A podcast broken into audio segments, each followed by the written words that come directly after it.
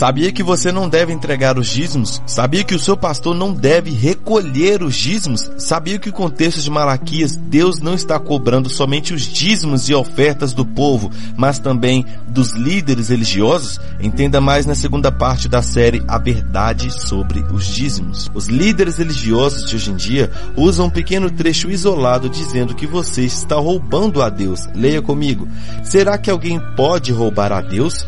Mas vocês estão me roubando e ainda perguntam, em que te roubamos? Nos dízimos e nas ofertas. Só que o sistema esconde uma passagem bíblica de você, pois Deus não estava cobrando os dízimos e ofertas somente do povo naquele tempo, mas também estava advertindo os líderes religiosos, porque o contexto desse assunto não se inicia em Malaquias 3, e sim se inicia em Malaquias 2, pois Deus também estava chamando a atenção dos líderes religiosos de Israel a respeito dos dízimos e ofertas.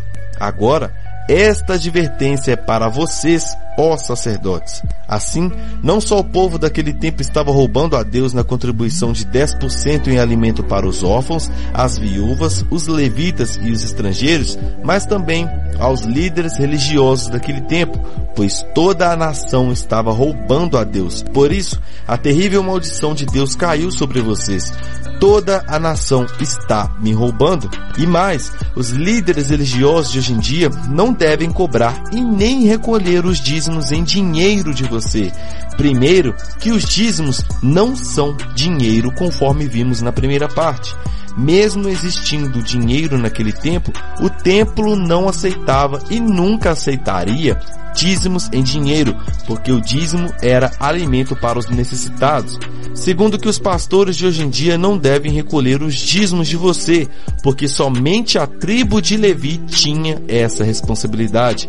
A lei requer dos sacerdotes entre os descendentes de Levi que recebam o dízimo do povo. Isso é dos seus irmãos, embora estes sejam descendentes de Abraão. O seu pastor é da tribo de Levi para receber os dízimos? É claro que não ele é brasileiro, nem judeu ele é, ainda mais da tribo de Levi. Terceiro, a lei dos dízimos faz parte das mais de 600 ordenanças a serem obedecidas, na qual foi um tratado entre Deus, Moisés e Israel, somente para os judeus, nunca foram para os gentios. Leia comigo.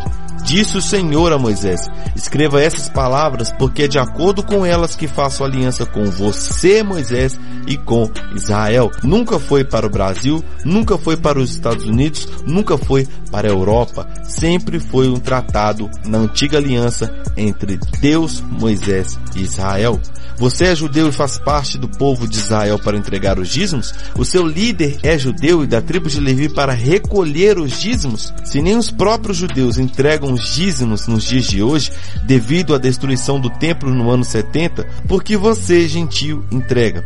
Se os dízimos não é mais uma lei bíblica para os judeus, por que é para você, gentio? Por isso, Dentro do contexto bíblico, Deus estava cobrando somente a toda a nação de Israel daquele tempo. Logo, essa cobrança não cabe nem a mim, nem a você, e nem aos judeus de hoje em dia, porque o templo que recolhia os dízimos caiu no ano 70. Acompanhe a primeira parte em nosso perfil ou na playlist Dízimos. Aguarde que a terceira parte está chegando.